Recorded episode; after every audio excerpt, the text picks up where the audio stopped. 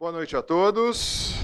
Vamos começar esse curso. Esse curso nós ensinamos ele há alguns anos, nós estamos voltando com ele, tá? Com algumas mudanças. Então a gente teve algumas alterações e a proposta desse curso é essa. E uh, essa primeira projeção aqui vai dizer bastante desse curso. Você tem um, um móvel que ele é único, mas ele, de certa forma, tem várias divisórias. Então é isso que nós queremos realmente transmitir para você. Eu vou fazer uma parte da aula, a Rose faz a outra, e assim nós vamos fazer o curso todo. Nós vamos dividir os assuntos e os temas. Né? Eu vou passar a grade do curso já já para você se inteirar também. Né? Então, nossa vida muitas vezes é assim. É uma vida só, mas nós temos vários departamentos. Tem alguns que facilmente se interligam entre esses departamentos e tem gente que faz uma confusão danada e guarda algumas coisas no departamento que deixa escondido lá e que nunca mais abre aquela gaveta, né?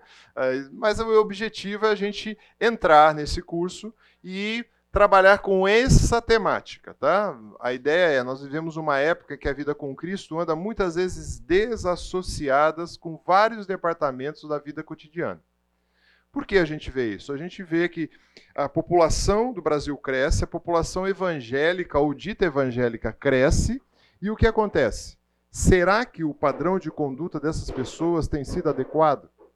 Então a gente vê muitas vezes uh, pessoas dizendo-se evangélicas e fazendo coisas que você fala, uau, isso nem o ímpio faz. Né?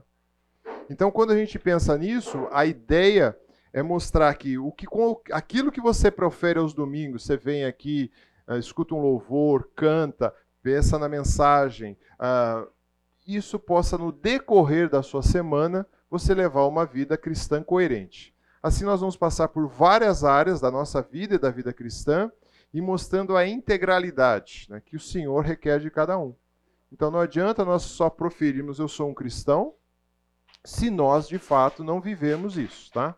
A agenda do curso será assim, tá ok? Hoje eu vou falar um pouquinho, primeira parte da aula, sobre uh, prioridades. O que significa isso? Como funciona prioridades? E a Rose vai falar sobre tomadas de decisões, tá? Então a Rose vai falar um pouquinho como é e principalmente daquelas áreas em que a gente fala, uau, como é que eu tomo uma decisão aqui? Semana que vem nós vamos falar um pouquinho uh, sobre amizades. Então, nós vamos falar como é a ideia de um ideal de amizade e muitas vezes ver amizades que não são muito correspondidas. Vamos falar exemplos bíblicos de amizade também e vamos falar também um pouquinho do que como a gente pode se encorajar nas amizades, que isso é um assunto muito importante e a gente vai ver vários exemplos, exemplos bíblicos sobre a amizade, tá? Depois nós vamos falar um pouquinho como família, uma vida cristã integral na família, pensando no cônjuge, pensando de filhos para com pais, depois pensando dos pais para com os filhos e também pensando no, no ambiente dos pais mais idosos. Então nós vamos trabalhar com isso também, tá? Uh, depois nós vamos falar um pouquinho, isso é a novidade que tem nesse curso, nós vamos falar um pouquinho sobre os solteiros, né? Uh, como o ideal ou o objetivo da igreja, como a igreja vê os solteiros e o que, que a Bíblia fala sobre solteiros. Então a gente vai trabalhar um pouquinho sobre solteiros e falar também sobre que o Estado civil não define uma pessoa. Então nós vamos ter uma aula inteira falando sobre o solteiro. A próxima aula nós vamos falar sobre pureza. O que tem a ver isso sobre pureza? Como funciona a questão de pureza? Nós somos chamados para sermos puros diante do Senhor então, como a gente vai levar essa vida de pureza na vida cristã ou no nosso dia a dia? Vamos falar também sobre a vida integral no trabalho, como você se porta no seu trabalho, a visão bíblica de trabalho, seus deveres e responsabilidades com o seu trabalho. Vamos falar um pouquinho também sobre finanças, como a gente entende o princípio de mordomia, como a gente entende o princípio de contribuição, como a gente entende os personagens bíblicos que muitas vezes não foram fiéis ou derraparam nesse tipo de conduta. E também nós vamos falar sobre como o serviço na igreja é importante na vida de um cristão. Então nós vamos passar por todos esses assuntos, né? Se Deus permitir, vamos estar todas as aulas aqui. Se Deus permitir, quero ver vocês também por aqui. Então nós vamos ver. De fato, é uma aula mais prática, mas ao mesmo tempo a ideia é mexer e bagunçar um pouquinho, talvez, as estabilidades que você já esteja há muito tempo. Pergunta até aqui? Alguma dúvida? Quer desistir já ou quer continuar? Agora é tarde, agora vai continuar, tá? Muito bem. Vamos falar um pouquinho de prioridades, tá? Vivência de prioridades com sabedoria. Você talvez já escutou sobre prioridade em algum momento da sua vida. E nós vamos definir e vamos dar uma introdução. Então eu gostaria de avaliar com você. Nós somos, por natureza, um povo que não pensa muito no futuro. E nós muitas vezes não priorizamos as coisas. E quando a gente olha, já se passou 10, já se passou 20, 30, 40, e você fala, uau, tudo isso já passou e foi muito rápido. Então, por exemplo, um exemplo clássico, muitas vezes, de deixar para fazer as coisas depois, uh, quem anda por São Paulo e viu quando nós tivemos a Copa do Mundo aqui, eles estavam criando um trem que sairia da capital, do, do centro, talvez ali, ou passaria para alguns locais e chegaria até o aeroporto. Né? Quando que esse trem terminou? terminou quase há dois anos atrás, a Copa já tinha acontecido há muito tempo. Ou seja, não priorizaram, não organizaram, as coisas não aconteceram. Então, quando você olha, qual é hoje o seu maior objetivo na vida? Só uma pergunta só para você, para a gente ilustrar. Qual é o seu objetivo de vida hoje? Você tem um objetivo? Você olha e fala assim: olha, eu quero chegar nisso. Não estamos falando em tempo ainda, tá? Segunda pergunta. Daqui a cinco anos, como eu gostaria de ser ou estar? Pense daqui cinco anos. Que você imagina você daqui cinco anos? Já parou para pensar? É, bom, para cinco anos eu tenho que pensar. E daqui um ano, como que eu devo estar? Parou para avaliar isso também? Aí também você tem que fazer uma outra regressão. E nessa semana, o que eu preciso fazer? Então, se você já pensou, o maior objetivo da minha vida, talvez, vamos colocar aqui, então nós temos várias áreas, mas talvez o maior objetivo da sua vida, você fala assim, não, eu quero conhecer a Israel. Quero fazer aquele passeio turístico ali para a Terra Prometida. Legal.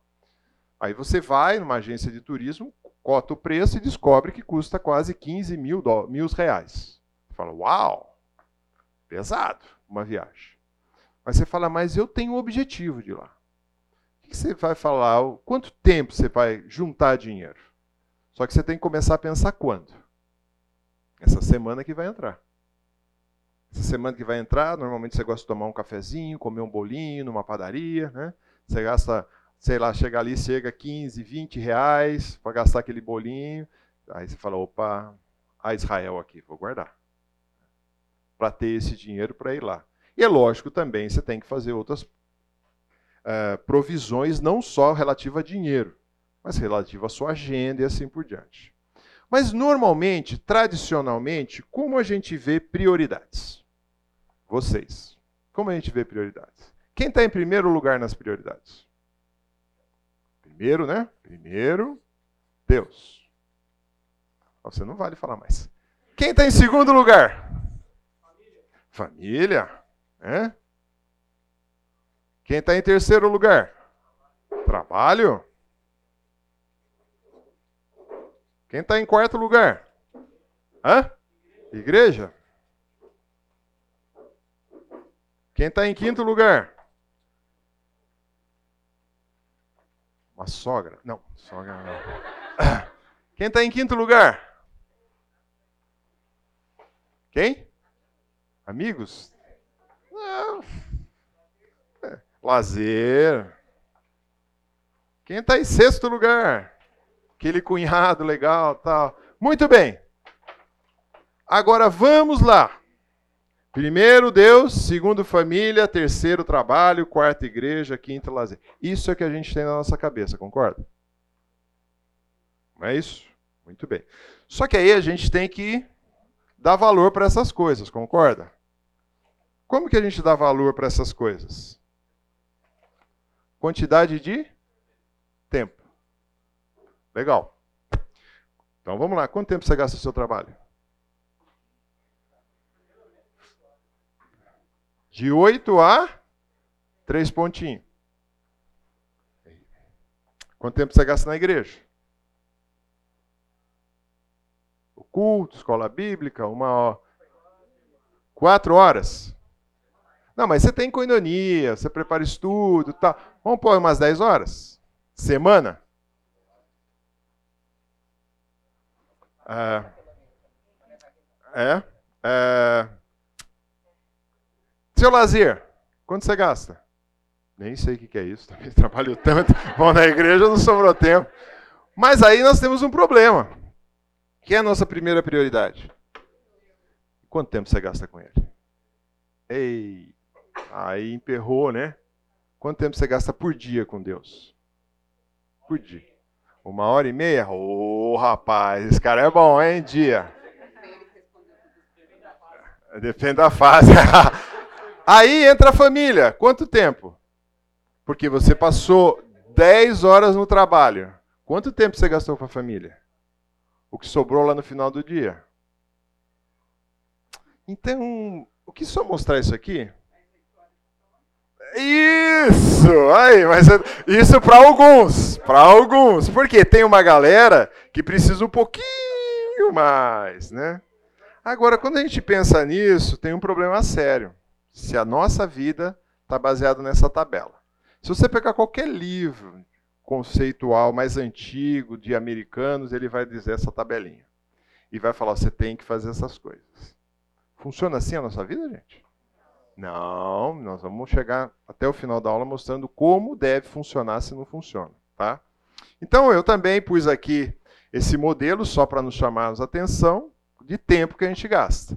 Mas prioridades, a definição é condição ou estado de primeiro, antecedência. Bom, então a gente colocou Deus em primeiro. Né? Condição está em primeiro lugar, urgência, necessidade, educação, saúde, isso é definição geral. Né? Direito ou possibilidade legal de falar ou de ser atendido. Muito bacana. A gente vê essas definições, acha muito bacana e tudo mais. E talvez aí você tenha um projeto aí para a semana. Eu falei o projeto da viagem, mas você tem um projeto talvez maior, você quer comprar um imóvel, o que você tem que fazer para comprar esse imóvel? Ah, para alguns aqui, vai no banco amanhã, assina lá e compra o imóvel. Não, não é assim. Você vai ter que trabalhar, ter que guardar dinheiro, você vai ter que. É tempo que vai nisso. Então não tem jeito, prioridade está sempre amarrada com o tempo que a gente gasta. Houve um homem, alguns conheceram daqui, né? Esse homem foi. Uh, o Onassis, ele foi um dos homens que ficou por mais tempo quase no ranking dos mais ricos do mundo. Ele nasceu em 1900 e morreu em 75. Ele diz: Aprendi o valor e a importância do tempo. Por isso, trabalho duas horas a mais todos os dias, de forma no final de cada ano ganho o equivalente a um mês extra de trabalho. Ou seja, ele trabalhava mais para ganhar mais. Né? É, isso é uma visão de um homem do mundo. Né? Então, outras definições que a gente olha, por exemplo, tempo é dinheiro. Isso é uma grande mentira, tá, gente? Tempo não é dinheiro.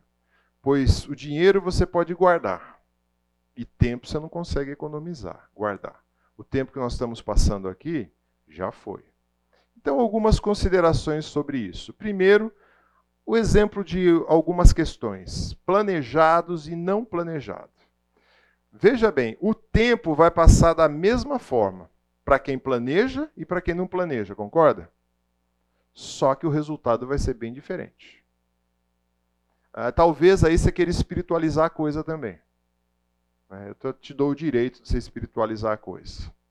Mas veja bem, se você não se planeja, o tempo passa e você não conseguiu montar nada, você não conseguiu criar nada. Talvez e aí você pode colocar objetivos, objetivos é um pouco diferente. Você pode colocar objetivos, eu tenho objetivo de ler tantos livros esse ano.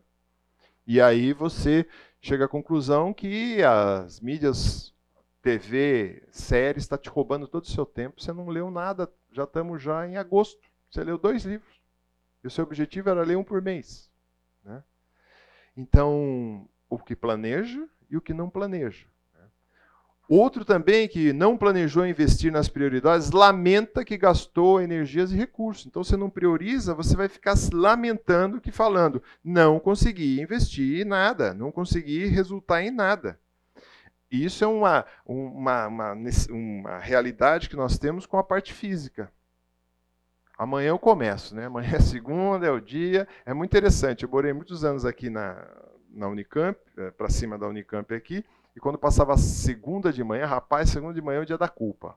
Aquele lago estava lotado de gente fazendo exercício só na segunda.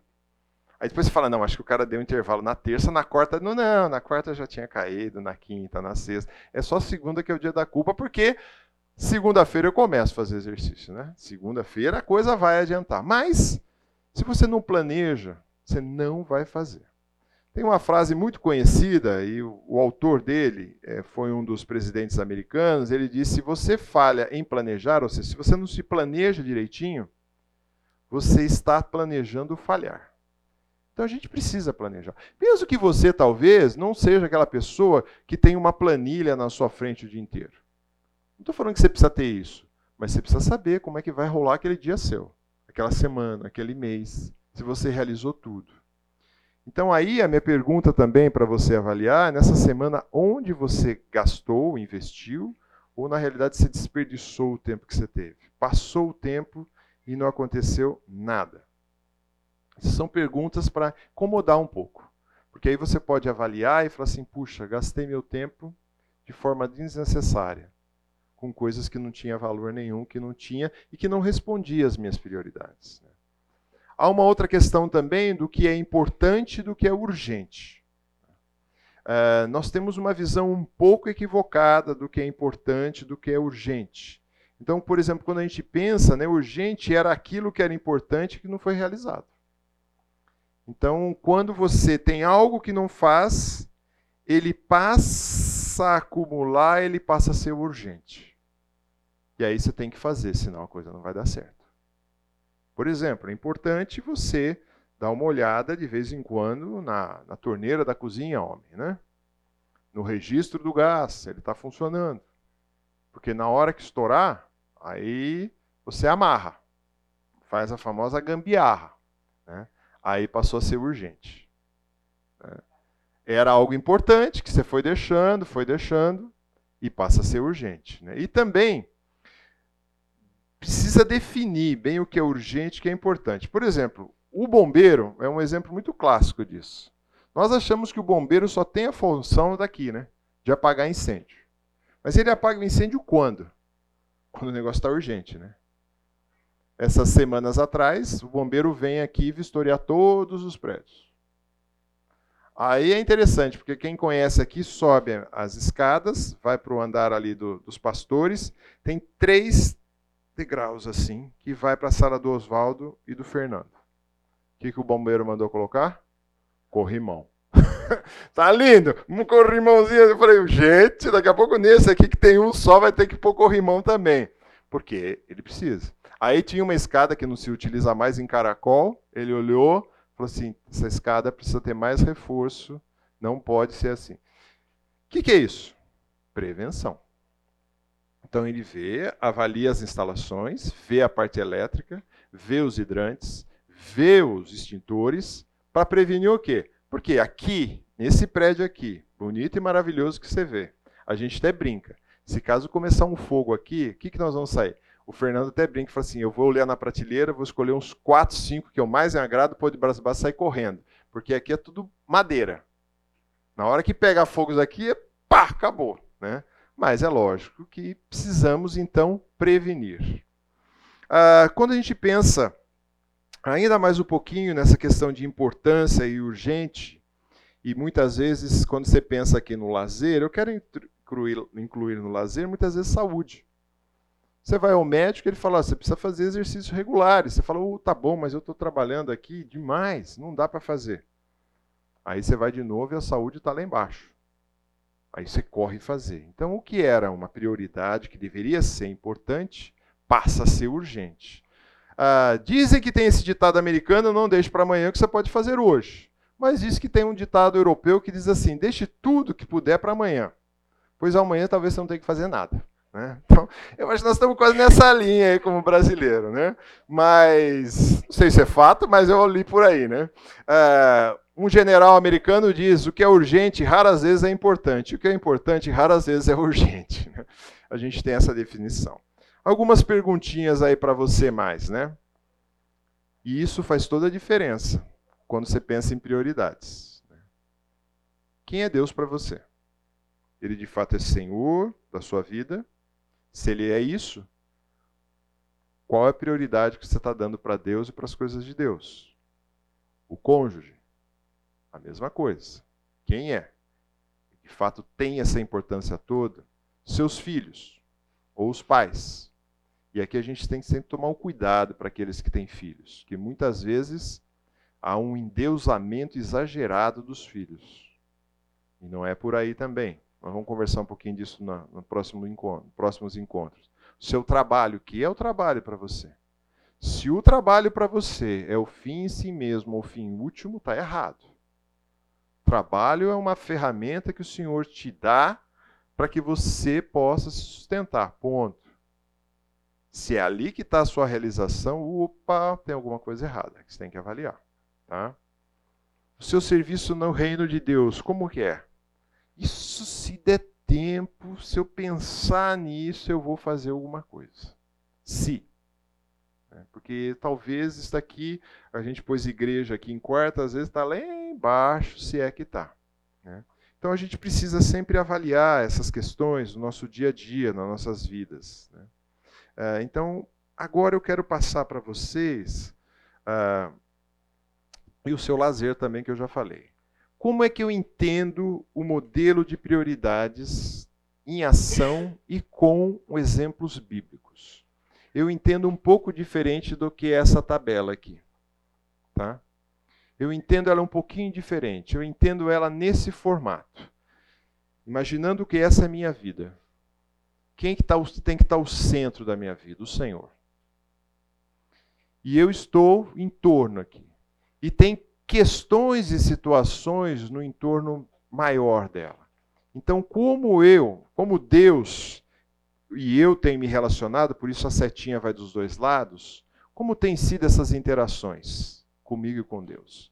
E aí sim, eu tenho lá minha família, eu tenho lá o mundo, os ministérios, ou os que eu sirvo na igreja, o governo e o trabalho. Agora a questão é o seguinte: eu não consigo estar no meu trabalho e falar assim, não, aqui é só trabalho, deixa Deus fora dessa equação. Eu não consigo fazer dessa forma. Eu tenho que ter esse, diferentemente do que uma lista assim, eu tenho que ter isso em outro plano, num plano horizontal, onde todas essas coisas são interligadas. E elas são tão, são tão interligadas que a partir do momento em que eu gasto muito tempo aqui, ela vai comer tempo da onde? Das outras coisas. Se eu aumento a minha participação aqui no trabalho, vai comer parte da família, nos meus relacionamentos com amizades, no que eu interajo com o governo, município, cidade, vizinhança. Então, as, as, as nossas prioridades, elas caminham onde tem que passar tudo pelo crivo de Deus. Então, quanto tempo eu gasto com o meu trabalho? E qual a qualidade desse trabalho? Então, se eu aumento a qualidade, talvez você fale assim: não, não, eu tenho que dedicar muito tempo à minha família. E resolve dedicar todo o tempo para sua família. Qual o problema? Como é que você vai sustentar a família? Ou você fala: não, não, olha, o médico falou que tem que fazer exercício, então eu vou para a academia, vou de manhã quatro horas e à tarde quatro horas. Uau! Né? E o resto? Então, quando há uma distorção nessas questões, o problema começa a ficar sério. Então, assim, para mim, não funciona. O modelo que nós vamos ver nas Escrituras é um modelo como esse. Por exemplo, na vida de alguns personagens. O primeiro personagem é a vida de José. Quem pode ler? Dá para enxergar aí? Gênesis 39, verso 7 até o verso 12. Aconteceu, depois dessas coisas, que a mulher de seu senhor pôs os olhos em José e lhe disse: Deita-te comigo. Ele, porém, recusou e disse à mulher de seu senhor: Tem-me tem por mordomo o meu senhor e não sabe o que há em casa. pois tudo o que tem me passou ele às minhas mãos. Ele não é maior do que eu nesta casa, e nenhuma coisa me vedou, senão a ti, porque é sua mulher. Como, pois, cometeria eu tamanha maldade e pecaria contra Deus? Falando ela a José todos os dias, e não lhe dando ele ouvidos para se deitar com ela e estar com ela, sucedeu que, certo dia, veio ele à casa para atender aos negócios, e ninguém dos de casa se achava presente. Então ela o pegou pelas vestes e lhe disse: Deita-te comigo. Ele, porém, deixando as vestes nas mãos dela, saiu fugindo para fora. Fugiu. Muito bem. Olha que questão interessante. Moisés, uh, José foi um homem diferenciado. Ele chega ali naquela corte de forma diferenciada também. Ele foi vendido pelos seus irmãos ele é levado como um, um escravo, na realidade, apresenta-se nessa casa, chega nessa casa, ele começa a desempenhar um trabalho maravilhoso. O seu senhor da casa coloca ele como mordomo, como diz o texto aqui, uma pessoa de destaque naquele lar. Tá? E a mulher que estava ali no seu ambiente de trabalho resolve. Aqui nós temos um dos primeiros casos de assédio. Tá? Então aqui assediando ele constantemente. Agora, veja bem que interessante. José não ia numa igreja, concorda? Semanalmente? Não tinha igreja para ele. Ele estava morando aonde? No Egito. Tinha algum templo cristão lá? Tinha o tabernáculo? Tinha alguma coisa? Não, tinha nada. O que ele tinha de instrução sobre Deus? O que ele ouviu dos seus pais, o compromisso que ele tinha com Deus, que ele levou para o ambiente hostil, que era o mundo que ele estava, um mundo totalmente fora da realidade dele. E ele se manteve fiel a quem? Pecaria eu contra Deus? Ele tinha essa concepção clara. Essa mulher é do meu Senhor, eu não vou mexer com isso. Agora, será que ele correu lá e fez a listinha? Aí ele falou assim: puxa Deus, ou igreja não tem aqui, uh, trabalho é meu trabalho, mas eu moro na casa dela e assim por diante. Não racionalizou nada. Então Jesus, eh, José expressa suas prioridades dentro das circunstâncias que ele está passando. Como? Com a mulher do seu senhor, ele falou assim: não vou fazer tamanha maldade, porque eu vou pecar contra Deus e contra também o senhor dessa casa. E ele fala: é a casa do meu senhor, a quem eu presto serviço. E é interessante que isso daí, é, o marido da mulher sabia quem era a mulher dele. Porque esse tipo de atitude levaria em decapitação ou morte de José. E tanto é que o senhor da casa falou assim: ele vai preso. Né? Ele vai para a cadeia. E ele vai para o cárcere. Então, ele teve uma, uma opção de poder ofender ao Senhor, mas ele fala não. Agora, será que rapidamente ele pegou a listinha dele prioridade, Deus, tal, tal, tal? Não. Ele vivenciava isso. Tanto é que ele faz isso depois no cárcere. Ele tem a mesma atitude. Ele chega naquele cárcere, você continua lendo a história, ele chega ali, ele vai preso, ele entre os, os, os prisioneiros ali, ele tem um, um, é um, é um prisioneiro diferenciado, ele faz coisas, é lógico, Deus deu um poder sobrenatural para ele, mas mesmo assim, ele rapidamente, em pouco tempo, ele já é o responsável por aquele, aquela, aquela prisão ali. E de certa forma ele sai dali e vai para o faraó, e vai para a corte. E ele chega a ser o segundo no reino do faraó. Então, se você ler toda a história de José, por quê? Foi um homem que vivenciou, como a gente viu aquele, aqueles exemplos anteriores aqui, ele entendia que Deus era o centro da vida dele. O Senhor era o centro da vida dele. E ele se relacionava com as coisas à sua volta baseado naquilo que ele conhecia de Deus. E era pouca coisa, viu, gente? A gente conhece muito mais coisa que José conhecia. Mas ele era uma pessoa que tinha fidelidade com o Senhor. Quando a gente pensa, há outros exemplos bíblicos, eu vou só voar, tá? Porque não vai dar tempo. Mas, por exemplo, quando a gente pensa em Moisés. Moisés tinha uma certa demanda de julgar o povo. Sentava, então você tem isso daí, está relatado, desculpa, eu não pus, em, Gênesis, em Êxodo 18, de, 30, de 13 a 23, 26. Êxodo 18, de 13 a 26. Uh, pessoal fazia uma fila desde o começo do dia até o fim do dia para Moisés julgar todo o povo.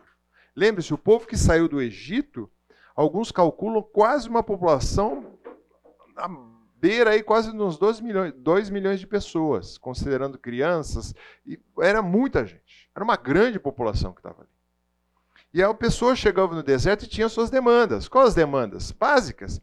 Ah, uma família levou 10 carneirinhos, outra não levou nenhum, passou a mão no outro, matou aquele carneirinho, comeu e falou: peraí, roubaram meu carneiro. E aí? Vamos lá levar para quem? Para Moisés julgar. E Moisés começa a julgar esse povo. E o dia ia passando, né? E assim vai. Até que ele vai e conversa com o sogro. O sogro fala assim: não é bom você fazer isso. Ele fala assim: quando tem alguma questão, eles vêm a mim para que eu julgue entre um e o outro e declare o estatuto de Deus e as suas leis. O sogro de Moisés, porém, disse: Não é bom o que você faz. Sem dúvida, desfalecerá tanto tu como o povo que está contigo. Isso é pesado demais para ti. Então foi o primeiro momento de gerenciamento. Moisés, ponha pessoas idôneas debaixo de você e pessoas embaixo ainda, e cada um cuide de um grupo de 10, de 100 pessoas, e foi o primeiro modelo de pirâmide gerencial. Foi a dica do sogro de Moisés para quê? Para ele aproveitar melhor o tempo dele e listar as suas prioridades, porque ele não tinha tempo. Então foi implantado isso no Moisés. Moisés com o conhecimento que ele tinha de Senhor.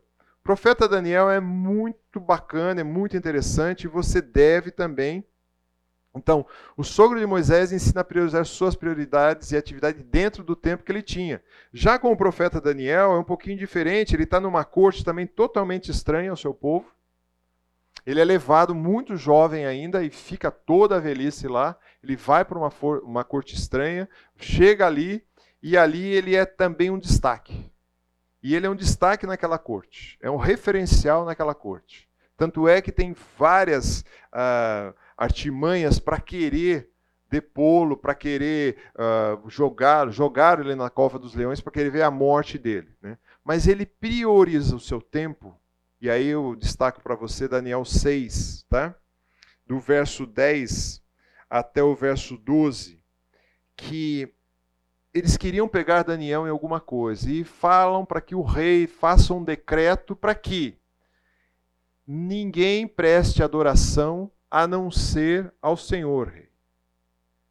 E Daniel, você vai falar assim: ah, mas Daniel foi rebelde, hein? Olha o que está escrito aqui em Daniel 6, verso 10. Daniel, pois, quando soube que as escrituras estavam assinadas pelo rei, entrou em sua casa, em cima do seu quarto, onde havia janelas abertas para Jerusalém.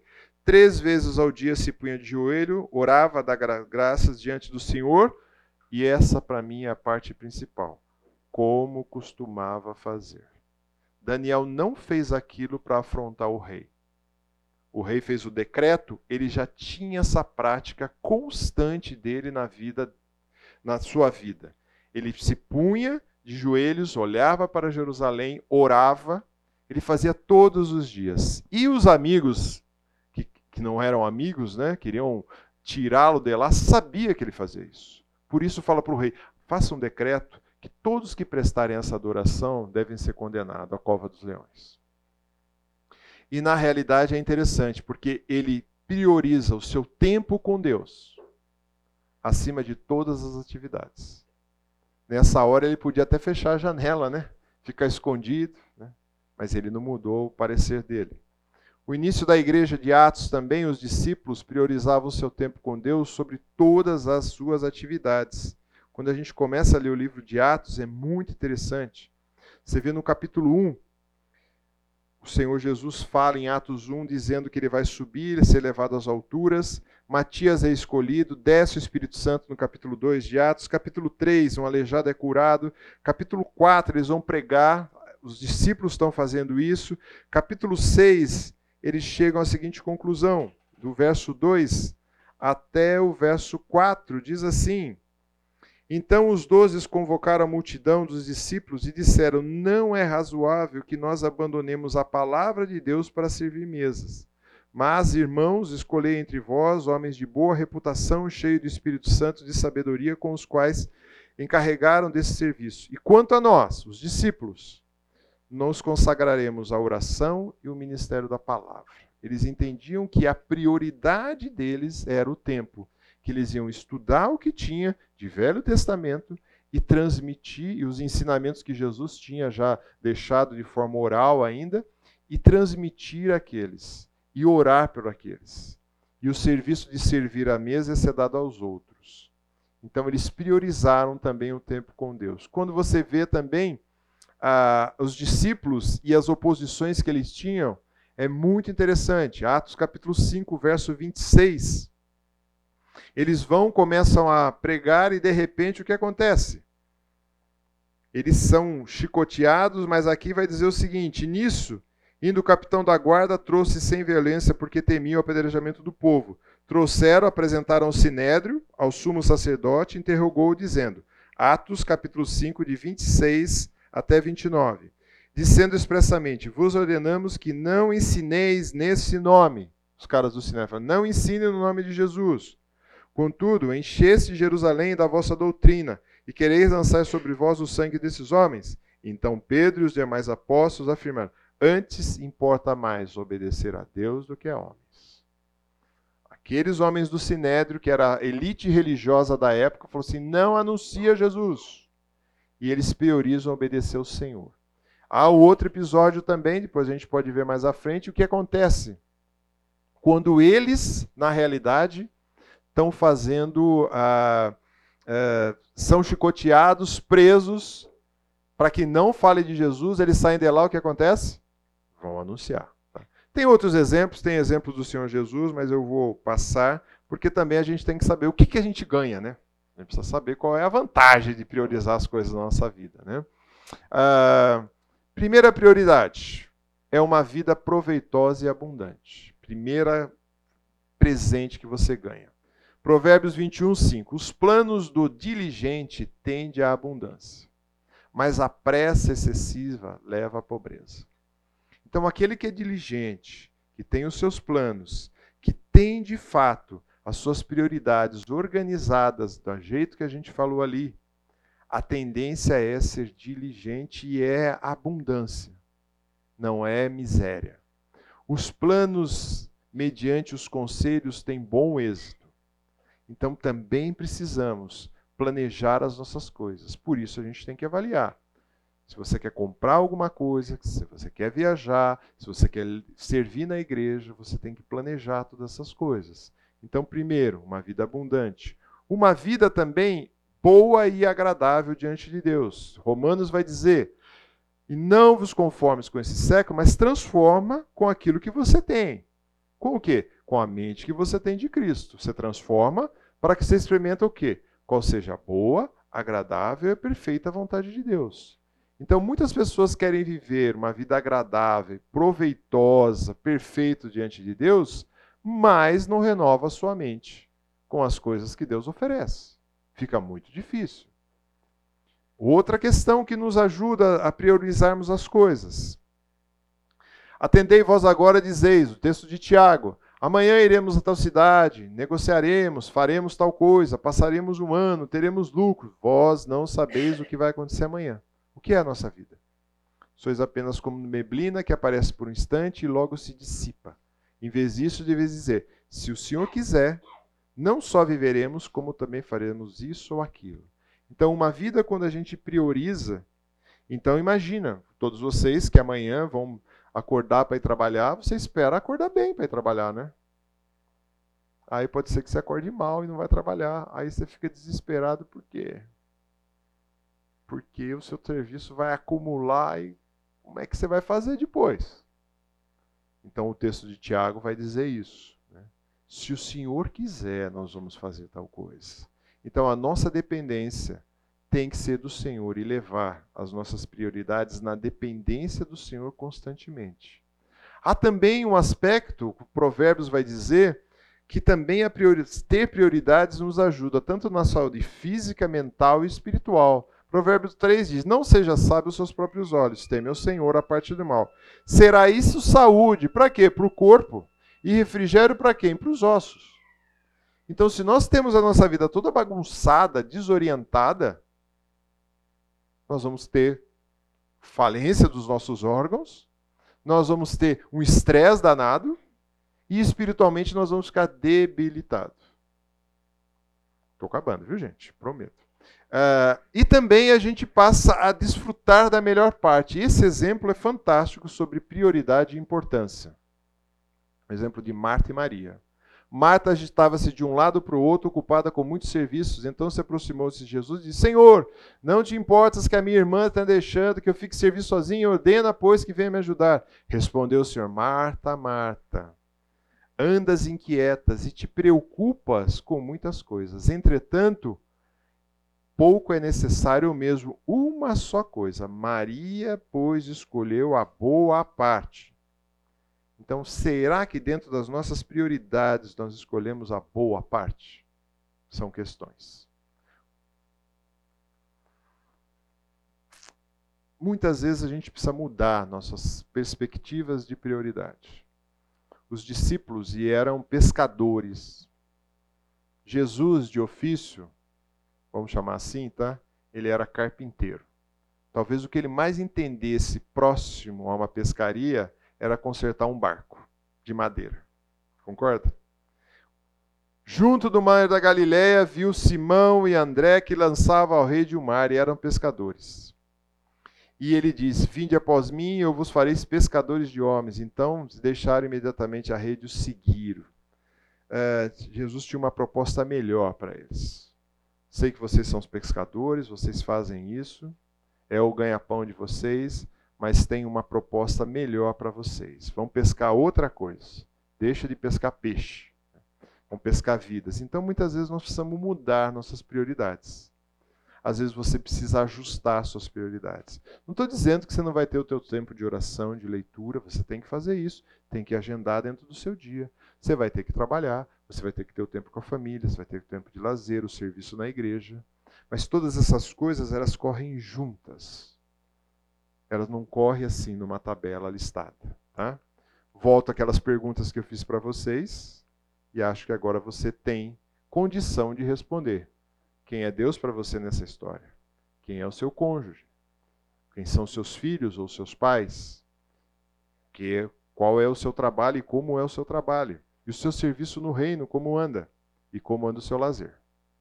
Perguntas e questões? Não? Então vamos lá. Depois que fala de prioridade, é, a minha parte, que é tomada de decisão, fica um pouquinho mais fácil. Né? Uh, se a gente já consegue encaixar correto a forma da gente priorizar a vida, certamente na hora de tomar decisões a gente uh, vai, pelo menos, tomar decisão olhando para a prioridade. Né? Mas eu lembro quando, já se vão alguns anos, assim que eu me converti, eu me converti com 17 anos, né? E eu tinha, tinha ido, eu e a minha melhor amiga na época, para uh, um acampamento. Isso foi num feriado de maio e a gente aceitou a Cristo. Tanto eu como ela, nós tomamos a decisão por Cristo. Entendemos a salvação e, e, tomamos a decisão por Cristo naquele acampamento. E nós estudávamos juntas, nós éramos boas alunas. Então, assim, uh, eu estudava junto com ela e a gente geralmente ia muito bem na, na aula. Né? Só que, como era em maio, logo em seguida vieram provas do final do semestre, como de costume, a gente estudou juntos, só que a gente fazia o seguinte: a gente dava uma checadinha na prova uma da outra. A gente não colava, mas a gente só olhava, sabe, para falar assim: você. Você fez isso, né? E foi muito interessante, porque na minha primeira tendência de checar a prova dela, ela fez assim. Que ela não ia deixar, que ela não ia checar. E na hora eu fiquei tão envergonhada e tão perplexa, porque eu entendi que a gente tomou uma decisão em maio e que a nossa vida tinha mudado e que a gente não podia mais tomar as mesmas decisões, porque agora a gente tinha um outro dono. A minha vida pertencia a uma outra pessoa. Então, as decisões que eu comecei a tomar a partir dali tinham que ser decisões coerentes com aquilo que eu falei. Eu quero isso para mim. Né? E uh, eu, hoje, eu nem estava no, no, meu slide essa, contar isso para vocês, mas hoje veio nítido essa imagem para mim de como, tipo assim, opa, é, tem, tem coisa que mudou aqui. Então eu não fiquei chateada com ela, inclusive sábado, ela tá, sexta-feira, né? Estava em casa e tudo. Não, eu não fiquei chateada porque ela, ela me alertou que a minha vida não pertencia mais a mim. E quando a gente tem decisões para tomar, a gente tem é, que lembrar quem é que está vivendo? Sou eu ou é Cristo que vive em mim para tomar as decisões?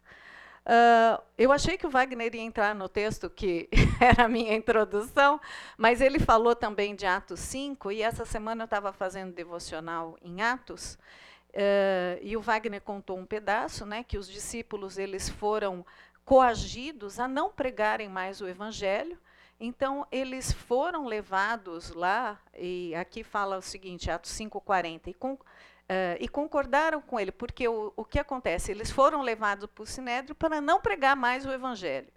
E falaram assim: vamos fazer o seguinte, vamos soltar eles, e se isso for de Deus, vai perdurar, senão vai acabar. E falaram, e concordaram com ele. E chamando os apóstolos e tendo-os açoitado, mandaram então que não falassem no nome de Jesus e deixaram ir. Quer dizer, primeiro o que, que eles fizeram antes de deixar ir? Ah, vamos dar uma surra neles? Depois a gente liberta. Né? Os apóstolos saíram dos sinédrios alegres por terem sido considerados dignos de serem humilhados e por causa do nome. Eles saíram alegres. E aí eu fiquei pensando, como tem sido difícil ver pessoas tomando decisão aonde você vai se machucar, vai ser humilhado, vai ser ridicularizado, vai doer. E muitas vezes a gente olha o sofrimento e fala assim: ai, acho que eu tomei a decisão errada. Mas não é. Às vezes, estar sofrendo não significa que a decisão está errada. Mas nós estamos numa época que a gente desvia de qualquer sofrimento, de qualquer humilhação. Então, todas as nossas decisões, quando tomamos, são: puxa, vou fazer o possível para não sofrer. Evitar qualquer tipo de dor, de sofrimento, de lamento, de humilhação. Né? Nós uh, muitas vezes deixamos, inclusive, de decidir. Né? Uh, nós estamos numa fase que a gente não pode sofrer. Né? uh, esse desejo de sermos poupados do sofrimento quando a gente toma uma decisão não existe. Porque a gente acaba sofrendo as consequências de qualquer decisão que a gente tome. Né? Ninguém gosta de tropeçar nas suas decisões. Por isso a gente fica tentando descobrir a vontade de Deus. Um, deixa eu descobrir a vontade de Deus. Né? E que se torna fundamental. No fundo, o que nós queremos é estar livre das consequências negativas. Então, às vezes a gente fica nessa busca, não, ainda não sei qual é a vontade de Deus nesse assunto, não sei qual é a vontade de Deus nesse assunto. Nós estamos só evitando muitas vezes as consequências negativas. Mas a palavra de Deus, gente, ela nos dá uma péssima notícia. Porque Salmo 34, 19 fala: muitas são as aflições do justo. Muitas. Nós estamos numa era que ninguém quer sofrer. Todo mundo nasceu para ser feliz. Né? Mas não é o que a Bíblia nos fala. Né? Muitas são as aflições do justo. Então, quando tomarmos decisões, nós não temos que ir para essa linha de evitar sofrimento. Mas sim, é isso que o Senhor quer? Eu vou ficar alegre porque eu fui açoitado? Né? Mas vamos lá. Uh, a Bíblia nos ensina que a gente precisa pedir a orientação de Deus. Sim, não é para sair tomando decisão. Faz-me, Senhor, conhecer os teus caminhos, ensina as tuas veredas, guia-me na tua verdade, ensina-me, pois tu és o Deus da minha vida, da minha salvação, a quem eu espero todo dia. Pedido, pedido para ser ainda mais. Ensina-me, Senhor, o teu caminho, guia-me pela vereda plana, por causa dos que me espreitam. Se, porém, alguns de vós necessita de sabedoria, peça a Deus que a todos dá liberalmente, nada lhe impropera e lhe ser lhe concedido. Eu lembro que tinha uma fase da vida da gente que o dinheiro era tão contado, ontem, né? e, e que era tão interessante porque nós parávamos no estacionamento do supermercado e antes de sair fazer a compra a gente orava para a gente saber que decisão tomar com cada coisa que a gente fosse comprar. Deus sabia que a gente precisava encher, né? Tinha dois filhos pequenos e tudo mais, mas a gente precisava de sabedoria, né?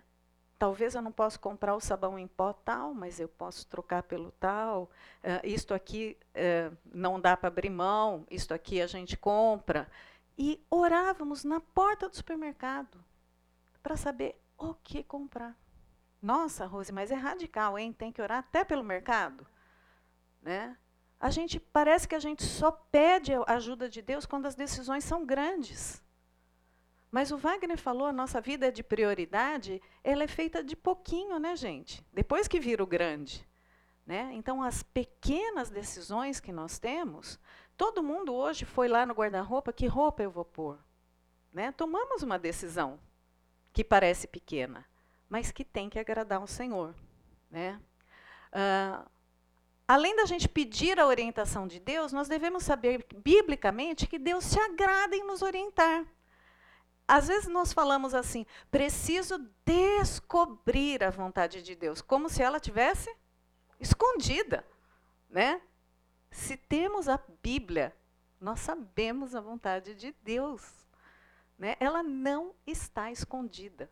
Ele não guarda, ele não senta em cima da vontade de dele e fica brincando de esconde-esconde. Né? Não é assim que funciona. Vamos lá, Salmo 23 fala: O Senhor é meu pastor e nada me faltará. Ele me faz repousar por, por pastos verdejantes, leva-me para junto das águas de descanso, refrigera minha alma, guia-me pelas veredas de justiça, por amor do seu nome. Para eu não sofrer? Não, por amor do seu nome. Outro texto, Salmos 73, 23 fala: Todavia estou sempre contigo. Tu me seguras pela minha mão direita. Tu me guias com o teu conselho e depois recebestes a glória. Então, ele se agrada em nos orientar. Mais um texto.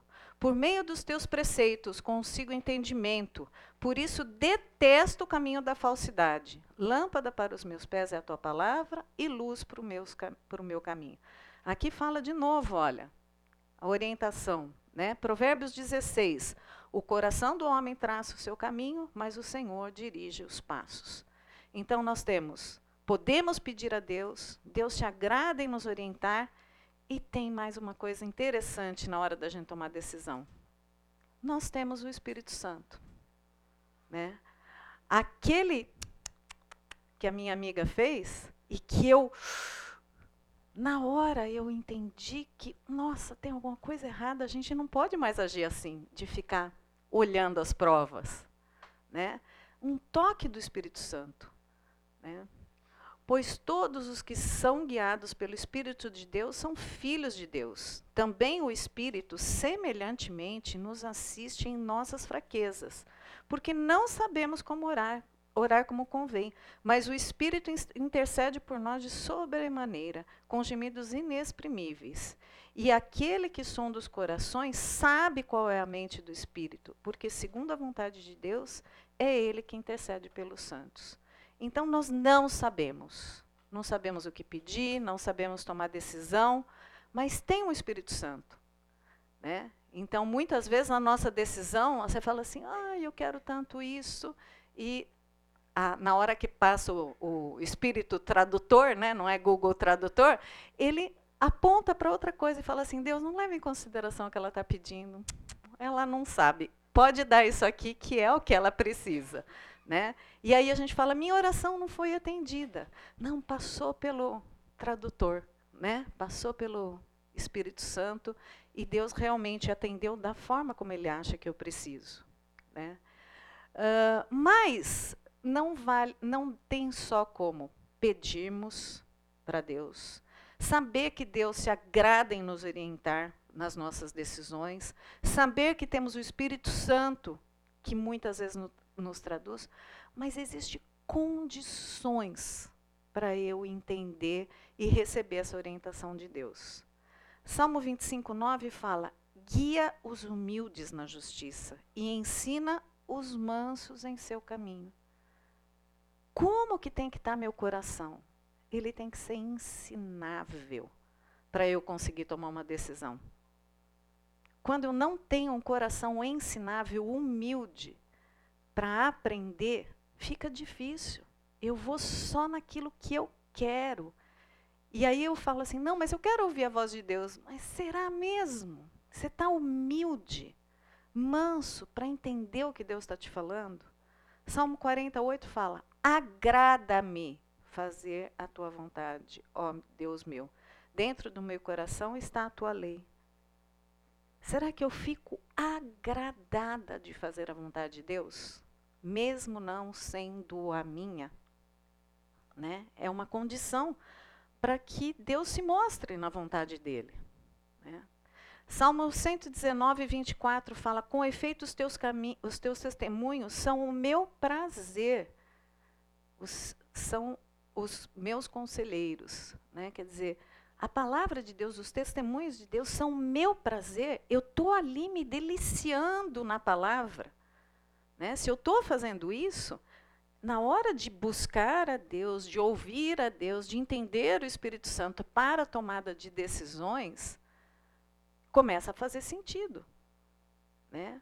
Mas se você está naquela vida assim, Uxa, não tive tempo com Deus hoje, amanhã, quer dizer, aquela lista de prioridades sua está toda invertida, né? ou o seu círculo não está funcionando, o que, que acontece? fica difícil, realmente você não consegue saber a vontade de Deus. Porque não tem sido o seu prazer os testemunhos. Né? Provérbios 3 fala: confia no Senhor de todo o teu coração, não te estribes no teu próprio entendimento. Reconhece em todos os teus caminhos e ele endireitará as suas veredas. Né? Então, estas são, essas são algumas condições que a gente tem que estar tá vivendo para realmente conseguir as orientações que Deus se alegra em dar. Vamos lembrar disso, ele se alegra em dar, gente. Ele quer que você faça a vontade dele. Então, ele não está escondendo a vontade dele na hora das decisões que a gente precisa tomar. Né? Uh, mais um texto que fala sobre isso. Rogo-vos, irmãos, pelas misericórdias de Deus, que apresentei o vosso corpo por sacrifício vivo, santo e agradável a Deus, que é o vosso culto racional. E não vos conformeis com este século. Wagner já falou desse versículo também. Eu não posso tomar decisões por modismo. Não é porque todo mundo está fazendo, não é porque é a tendência. Então eu vou tomar a decisão porque, uxa, a maioria vai ser agradada se eu tomar essa decisão. Não é por aí. Né? Não vos conformeis com esse século. Né? Então, por isso, a gente precisa estar nas outras condições.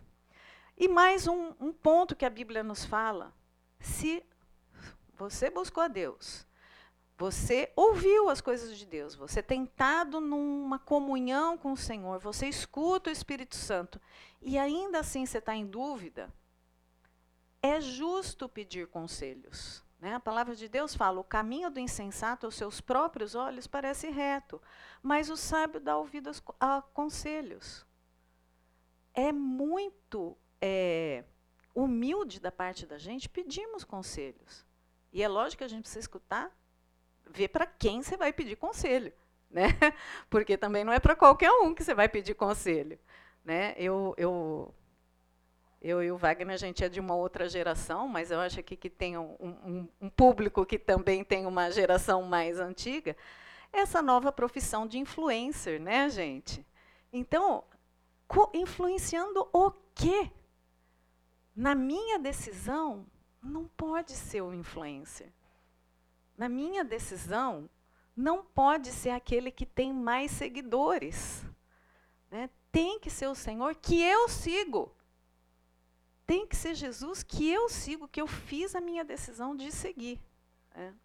Uh, Provérbios 15 ainda fala: onde não há conselho, fracassam os projetos, mas com os muitos conselheiros há um bom êxito. Então, vale a pena pedirmos conselhos também.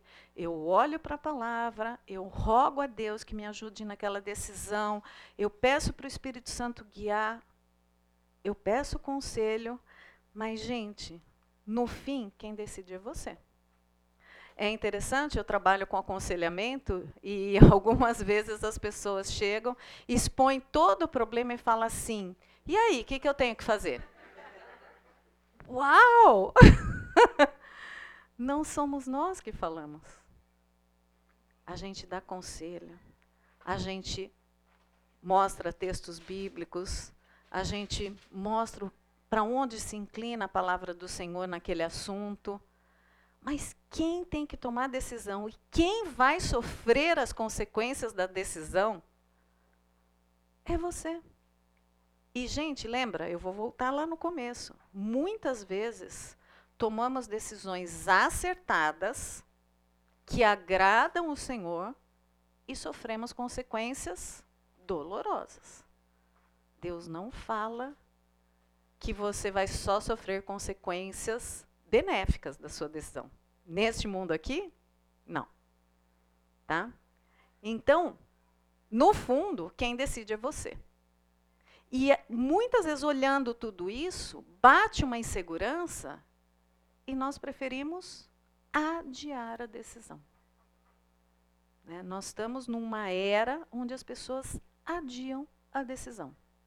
Ela espere que a coisa tome um rumo, quem sabe um outro decide por mim, né? Eu vou adiar até que aconteça, né? Que o universo coopere, né? E que aconteça isso. Mas é muito fácil quando a gente fala de algumas decisões que já estão claras na palavra de Deus. Por exemplo, colar era fácil saber que não era para colar, né? Era só uma olhadinha para conferência, né? Mas uh, tem coisas muito, muito claras na palavra de Deus: roubo, adultério, fofoca, uh, conduta de honestidade. Né? Só que tem algumas áreas que elas são cinzentas, a gente costuma dizer. Não é preto e branco. Né? Hoje em dia eu não posso mais falar preto e branco. Apaga essa parte aí, quem estiver gravando, por favor. Mas são áreas cinzentas né? São áreas uh, duvidosas que a gente fala assim: eu tenho liberdade em Cristo e como que eu vou agir com a liberdade em Cristo, né? Uh, eu não sei até onde eu vou com esta liberdade. Uh, esse próximo próxima parte eu me baseei num artigo do John MacArthur. É um artigo que ele fala como descobrir como tomar decisões em meio às áreas cinzentas. Tá? Depois, quem quiser, eu passo o site inteiro uh, do artigo. Mas ele lista sete itens de como você pode se basear para tomar decisões. Né? E agora vale a pena a gente fazer aquele famoso quadrinho, né? E deixar ali, uxa, para tomar decisão tem um ponto 1, 2, 3, 4, 5, 6, 7. Eu gostei muito do que ele coloca aqui. Primeira coisa que ele fala, para tomar uma decisão quando as coisas não estão uh, claras, né? A primeira coisa é: minha escolha traz benefícios espirituais. Veja só, gente, se muitas vezes eu estou pensando em mudar de emprego, mudar, que compromete às vezes mudar de cidade, foram raras as pessoas que eu já conversei que falaram assim: a primeira coisa que nós fomos ver é se tem uma igreja boa perto. Raras as pessoas que pensam assim. Geralmente, se é troca de emprego, pensa no quê? Salário, condição de trabalho, eu vou poder subir na carreira. E aí, depois que a pessoa muda, ela lamenta, ela fala assim: nossa, não encontramos nenhuma igreja boa aqui. Já estamos há 10 anos, né? Mas olha o que o MacArthur fala. A minha escolha traz benefícios espirituais. Ele vai basear quase todos os sete pontos em Coríntios, tá? O texto é: tudo me é permitido, mas nem tudo me convém. Tudo é permitido, mas nem tudo edifica. Então, eu preciso olhar para, seja aquilo que for, isto aqui traz benefícios espirituais ou compromete a minha vida espiritual, isso aqui? Primeiro ponto a ser pensado. O segundo, minha escolha pode resultar em um hábito escravizador. Hábito escravizador, a gente sabe, é tudo aquilo que toma o lugar de Deus eu fico tão escravizada com aquilo que ele ocupa a centralidade de Cristo na minha vida. Isso é chamado de hábito escravizador. Né? Então, a minha escolha, ela resulta num hábito escravizador. Uh, meu pai, ele se converteu bem no final da vida dele, né? mas ele era um homem que ele vivia muito princípio bíblico, mesmo sem saber que era princípio bíblico. E as coisas eram andavam bem para o meu pai porque era o princípio bíblico, né? Ele muitas vezes não sabia. Eu lembro uma vez ele teve uma proposta de emprego e ele era para trabalhar numa usina de cana de açúcar aí tudo mais, e ele ia gerenciar toda aquela usina. Ele ia ganhar muito dinheiro, muito dinheiro. A gente ia tirar o pé da lama. Só que o dono da usina, na hora que fez a entrevista, falou: Você está contratado, você tem que morar aqui. Ele falou assim: Poxa, não posso meus filhos estão em idade escolar, né? Eu vou morar na cidade ao lado, que na época era Ribeirão Preto, para que eles tenham condição. Eu estou vindo de São Paulo, eu não posso enfiar meus filhos dentro de, um, de uma usina, né? então, é, e eu achei tão interessante, porque eu lembro dessa, dessa coisa até hoje. O cara falou assim: não, você precisa respirar esse trabalho. A hora que a gente precisar de você, nós vamos ter que te chamar se for duas da manhã, se for três da manhã. E meu pai falou assim: não, isso não é para mim. Aí o cara falou: quanto você quer? E meu pai falou assim: não tem preço a minha paz. E ele não era cristão. Quantos de nós será que faria, tomaríamos essa decisão? Ele não foi para esse emprego, demorou depois um tempo para ele ser recolocado. E depois ficou fazendo Campinas, São Paulo, quem faz essa vida, sabe? Meu pai fez 10 anos essa vida por uma decisão que até hoje eu louvo a Deus. Eu falo, que sábio que ele foi. Priorizou a gente, não priorizou o dinheiro, nem o emprego. Sei lá se ele ia ter casamento depois de um tempo, né? Então, muitas vezes, gente, os princípios bíblicos, mesmo para pessoas que não são cristãs, né, e é lógico que isso Deus estava preservando a gente, né? Então, uh, o texto bíblico aqui é tudo me é permitido. Uh, mudei, né? Isso. Do hábito escravizador. Mas nem tudo me convém, né? Eu não me deixarei dominar. Meu pai não se deixou dominar. Falou: ah, isso aqui não é para mim. Né? O que eu faço no meu momento livre é meu. Né? Você não pode uh, fazer esse tipo de coisa. Né? Outro, outro item que o John MacArthur coloca, né? A minha escolha desonra o templo de Deus. E qual é o templo de Deus ali em cima? Não. É o meu corpo. Né? Acaso não sabem que o corpo de vocês é santuário do Espírito Santo, que habita em vocês, que ele foi dado por Deus e que vocês não são de si mesmos? Vocês foram comprados por alto preço, portanto, glorifiquem a Deus com seu próprio corpo. Eu tomo decisões que prejudicam o meu corpo. E aí nós podemos pensar em N decisões Quanto tempo de sono eu tenho tido? Que tipo de comida eu como? Eu faço exercício pouco ou muito que prejudica o meu corpo? Que tipo de roupa eu uso? Essas são decisões, gente, que entram no terceiro item da lista do John MacArthur. O meu corpo é santuário do Espírito Santo. É um templo. N não pertence a mim. Né? Meu corpo, minhas regras? Não. Meu corpo é as regras do Senhor.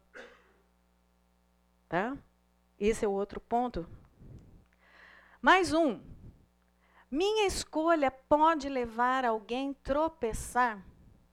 Eu sempre olhava esse texto aqui e ficava assim: gente, se a pessoa é fraca, ah, ela que cresça, né? eu sempre pensava assim. Mas não é certo, né? E eu lembro uma vez nós estávamos de férias em família e a gente estava na praia e um amigo muito querido falou assim: Meu tio vai fazer um almoço para vocês. E o tio dele tinha barcos de pesca, lembra, Naila? tinha barco de pesca, a comida ia vir fresquinha, sabe aquele camarão tirado assim na hora, aquele peixe que foi pescado de manhã. Eu nem sabia o que era isso, né? Porque a gente só come as coisas que vêm congeladas. Aí eu, nós falamos assim, legal, o que, que a gente pode levar? A gente leva as bebidas, então. A gente estava de férias, falamos, vamos levar uma cervejinha, vamos fazer uma batidinha, né? Acompanhar. Ele falou, oh, meus queridos, não vai dar. Porque eu tenho um tio que está em recuperação de alcoolismo. Então eu vou pedir, por gentileza, eu sei que vocês estão de férias, um calor danado, praia, aquele banquete que meu tio vai fazer, mas nós vamos pedir para você não levar. E é lógico, gente.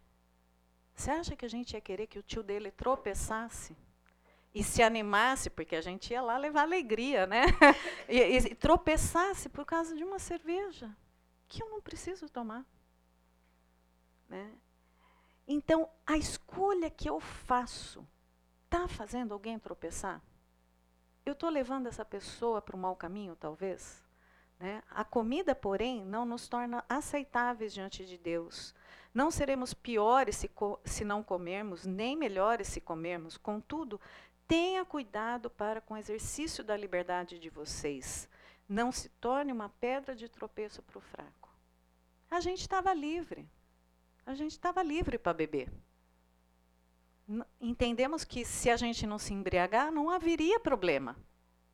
Mas a partir do momento que a minha liberdade vai ser pedra de tropeço para o outro, é uma decisão que eu tenho que tomar. Porque senão eu falto com amor. Não é porque o outro é fraco e eu falo, ah, ele que fique forte. Não. Na vida cristã não é assim. Mais um item. Minha escolha promove o evangelho. Será que eu penso nisso quando eu faço decisão, gente? Né?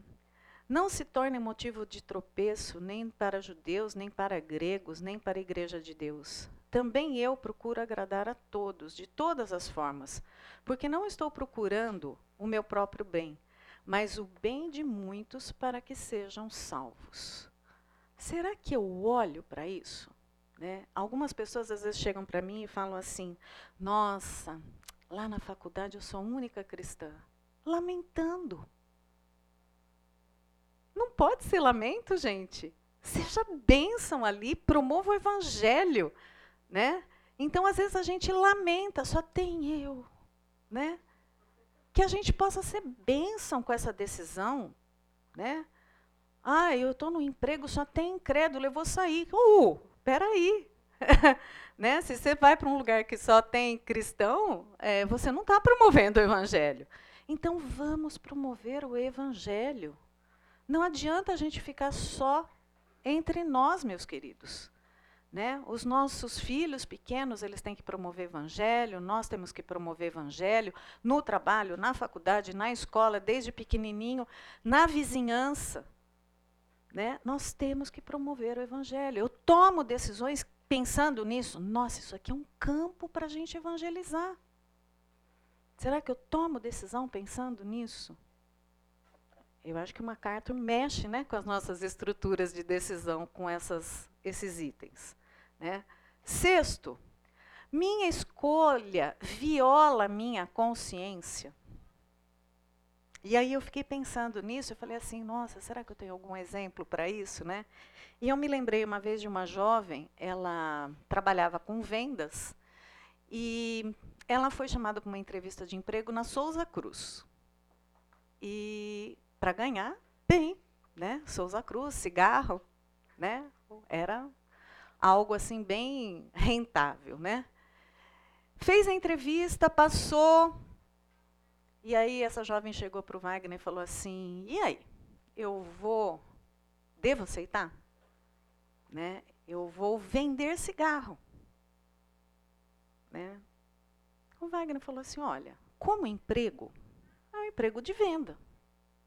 Né? Você não está instigando ninguém a fumar. Você vai vender para a padaria, você vai vender para o restaurante, você vai vender para o supermercado. A pessoa vai lá e pega o cigarro se quer. Mas e a sua consciência? Você fica tranquila? Né? A liberdade em Cristo é um emprego honesto. E essa pessoa não pegou emprego, porque ela falou assim: eu não conseguiria dormir sabendo que eu ia instigar pessoas a fumar. Então, a pessoa, a consciência dela não deixou. Então, se eu tenho dúvidas, é não, gente. Se eu tenho dúvidas, é não. Porque provavelmente o Espírito Santo está falando em você. Mas aquele que tem dúvida é condenado se comer, porque não come com fé. Tudo o que não provém da fé é pecado. Então, esta moça, ela tinha dúvida. Ela falou assim: não é um emprego desonesto, não é errado, eu não estou cometendo nenhum pecado se eu trabalhar nessa empresa, eu faço venda para outras coisas hoje. Qual o problema de vender cigarro? Mas a consciência dela falou não. É, e muitas vezes a gente cauteriza a nossa consciência. Né? E o último item aqui é minha escolha glorifica a Deus. Eu, se eu tomar esta decisão, Deus vai sair glorificado com isso? Assim, quer vocês comam, quer bebam ou façam qualquer outra coisa, façam tudo para a glória de Deus. Gente, esses sete itens seja qual decisão você for tomar. Passa nesse crivo. Fica difícil não conseguir escolher, não é? Muitas vezes é difícil você falar assim: ah, mas não foi para o caminho que eu queria. Mas que vai nos dar a luz para as nossas decisões, certamente vai. Eu fiquei encantada com os, os sete itens. Né? Mas tem uma coisa que eu gostaria de deixar como conclusão, é a seguinte. Muitas vezes, muitas vezes, nós decidimos, às vezes até decidimos errado, mas, meus queridos, hoje em dia o mundo padece da gente manter decisões. Já repararam isso? Tudo é descartável. Tudo é descartável nós não mantemos as decisões que nós tomamos. Nós não mantemos, às vezes, nem nossa decisão por Cristo. A gente só fica com o título e vira só religioso. Muitas vezes não mantemos a nossa decisão quando nós decidimos nos casar e não mantemos essa decisão até o fim. Nós assinamos um contrato de trabalho e muitas vezes falamos assim: puxa vida, mas é tão hostil esse lugar acho que eu vou desistir. Mantenha um pouco a decisão. Pode ser que você tenha decidido errado? Pode. Mas, gente, o Senhor, Ele consegue transformar algumas coisas até. Não é porque está difícil que a decisão está errada.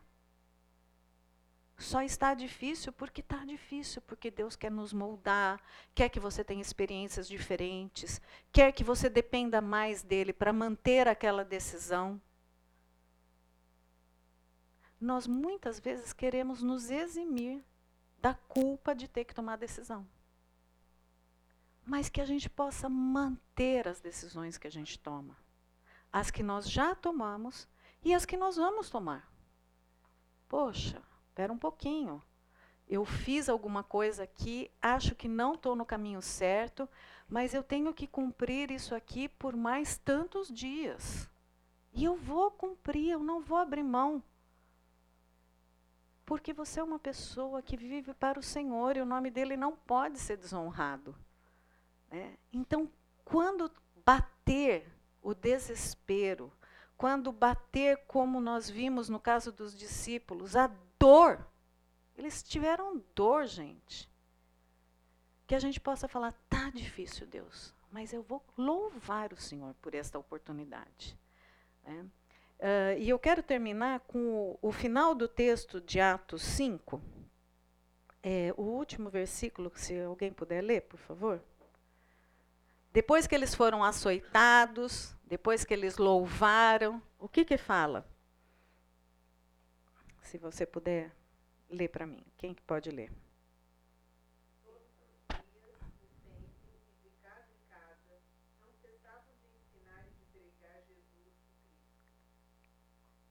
Apanharam, falaram para eles: não fale mais de Jesus. Quando que eles falavam, ô Laura? todos os dias. Eles não pararam. Eles não deixaram. Uma vez tomada a decisão, eles não deixaram para trás. Eles continuaram pregando. Foram presos de novo. Alguns perderam vida. Foram açoitados. E não deixaram. Então, que possamos ser pessoas que, quando tivermos que decidir daquilo que a gente julga pequeno e que a gente nem pede para o Senhor ajuda, que a gente fala, nariz em pé, a gente fala isso aqui eu sei. Ou aqueles que nos dão frio na barriga e que a gente fala, precisamos da ajuda do Senhor. Que a palavra dele nos norteie. E que, em primeiro lugar, Deus saia agradado das nossas decisões. Tá bom? Vamos orar. Senhor Deus, eu quero agradecer, ó Deus, porque a tua palavra é tão rica, porque o Senhor não, não nos abandona, para o Senhor não tem assunto pequeno ou grande. Obrigado a Deus, porque o Senhor não falha, a Deus, em nos ajudar. Que possamos ser sensíveis, ó Deus, e entender, ó Deus, naquelas decisões que tanto necessitamos tomar, ó Deus, que possamos realmente fazer isso, ó Deus, para que o teu nome seja engrandecido mesmo que haja sofrimento, ó Deus. Que o Senhor nos socorra se estivermos sofrendo, se estivermos aflito, mas que possamos, ó Deus, te agradar com cada uma das nossas decisões. Que ao começar essa semana, ó Deus, a gente possa se lembrar dessas verdades. Em nome de Jesus que eu oro. Amém. Até a semana que vem, pessoal.